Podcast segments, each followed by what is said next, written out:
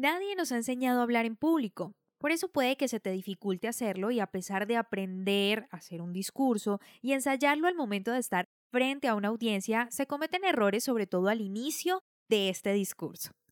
Esto es normal, porque como te dije en un principio nos enfrentamos a algo nuevo y desconocido, y solo la práctica nos permite caer en cuenta de estos tropiezos. Pero en el episodio de hoy aprenderás a no cometerlos porque voy a enseñarte cómo no empezar un discurso. ¿Te suena la idea? Yo sé que sí. Así que comencemos.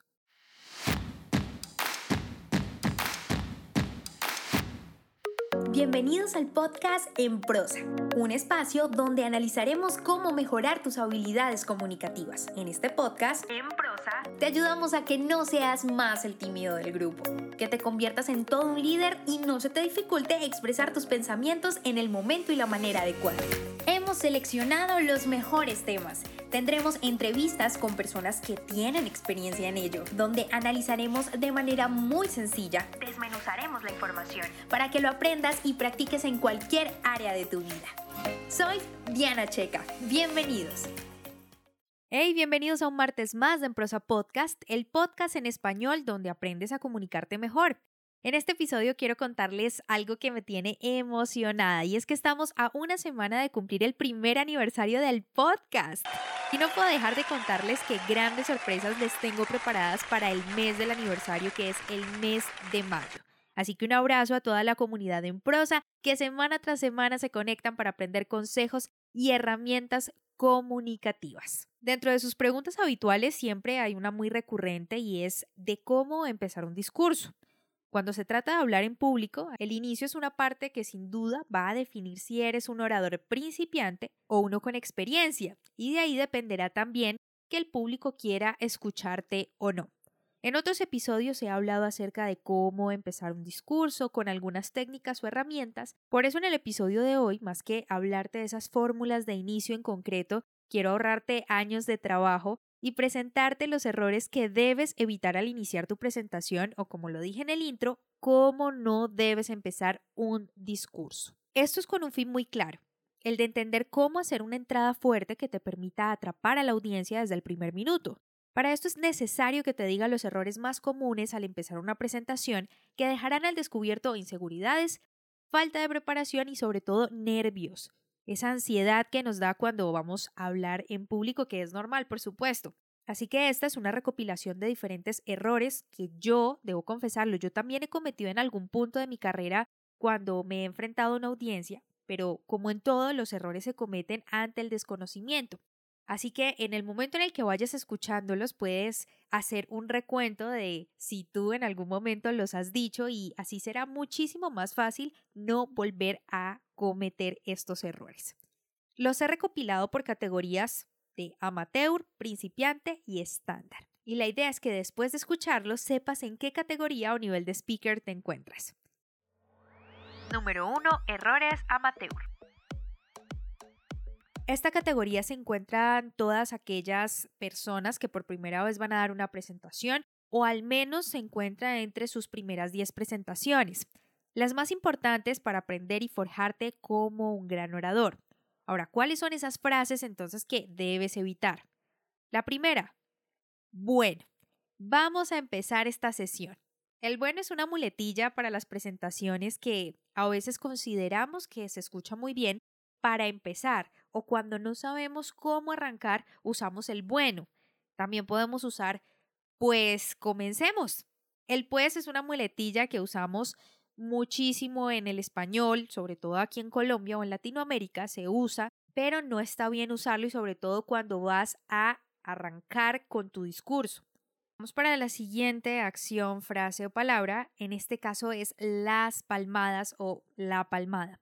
Después de ver la palabra bueno o la palabra pues, que es la segunda, la tercera es la típica palmada, que arrancas una presentación haciendo lo siguiente bueno. A veces unes los errores que cometemos siempre al arrancar un discurso y entonces das la palmada y dices, bueno, vamos a empezar con esta sesión. Y ese tipo de cosas lo que hacen es restarte seguridad, restarte profesionalismo y es por eso que te los recalco muchísimo para que no cometas estos errores. Otra muy común es la cuarta acción y es terminar las palabras en diminutivo. Por ejemplo, después de esta pequeñita introducción, después de este pequeñito percance o después de estos errorcitos que acabamos de notar en el audio, quiero comenzar diciéndoles esto, esto y aquello. Este tipo de frases o acciones sin duda dañan la conexión emocional, así que por favor no los uses o no hagas uso de estas frases, ya que en pocos segundos el cerebro se va a desconectar. Y si los primeros segundos le das al público motivos para que entiendan lo poco profesional que eres, buscarán la manera de comprobarlo. Número 2. Errores principiantes. Después de estas primeras 10 presentaciones ya eres un orador principiante. Ya tienes un poco más de experiencia que al menos la persona que jamás se ha parado frente a una audiencia. Incluso estamos hablando de audiencias y sean palabras familiares. Si nunca lo has hecho, bueno, eres parte de los amateurs, pero en el caso de los principiantes ya sabes cómo iniciar un discurso. El tema con este punto es que a veces se salen de control las emociones ya estás un poco más seguro de lo que puedes hacer y darle a tu público y puedes jugar con esas fórmulas de inicio, pero ahí es donde aparecen esos errores frecuentes como los que voy a mencionarte. Un error muy típico es empezar saludando al público. El típico saludo de Hola, ¿cómo están? ¿Cómo le están pasando el día de hoy? O agradeciendo. Normalmente después de ese saludo se suele agradecer por la oportunidad de estar aquí, gracias por permitirme estar con ustedes en este día y exponerles mi conocimiento, gracias a las personas que me invitaron, gracias por este escenario tan maravilloso en el que estoy. O gracias por esta invitación de manera virtual que me complace. En fin, saludos hasta la mamá, el público, el señor del audio, del micrófono, en fin, esto sin duda hay que evitarlo. Otro error muy frecuente es anunciando el tema. Por ejemplo, hoy hablaré de las formas de pago que tenemos en la Universidad Pepita Pérez. Normalmente la gente ya sabe qué es lo que va a escuchar, por lo que es demasiado irrelevante, poco acertado empezar con este tipo de cosas. Así que evítalas, por favor. Número 3. Errores estándar.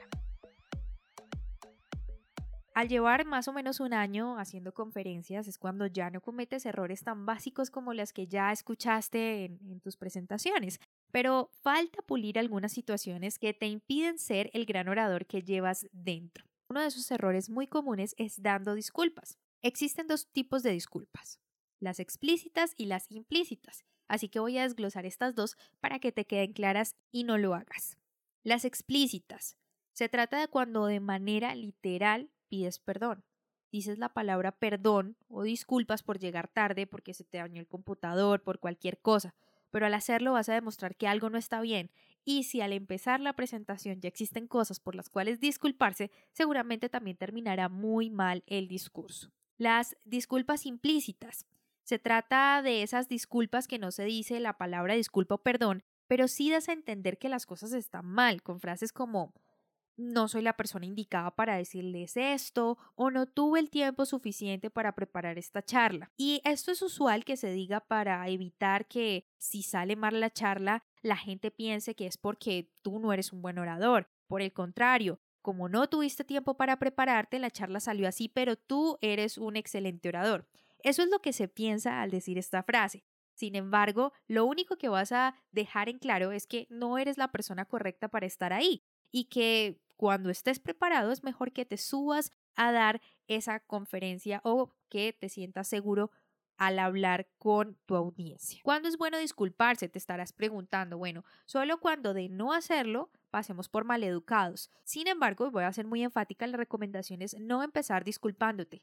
Primero cautiva a la audiencia, haz tu fórmula de inicio, empieza tu discurso y luego pides disculpas. Ahora bien, si ya pediste disculpas, no trasciendas más allá de expresarla y ya está, sino que puedes decir algo como, por cierto, perdón por mi retraso, me dio pena, pero como les venía diciendo, la universidad tiene estas y aquellas maneras de pago. Todas estas recomendaciones son para que entiendas un principio y ley de vida muy importante que lo he venido mencionando, pero quiero que te quede muy claro. Y es que todo lo que mal empieza, mal termina. Razón por la que procura evitar a toda costa estos errores y tus presentaciones dejarán ver una imagen muy profesional de ti como orador. Así que deslumbra a tu audiencia y cuéntame si alguna vez has cometido estos errores.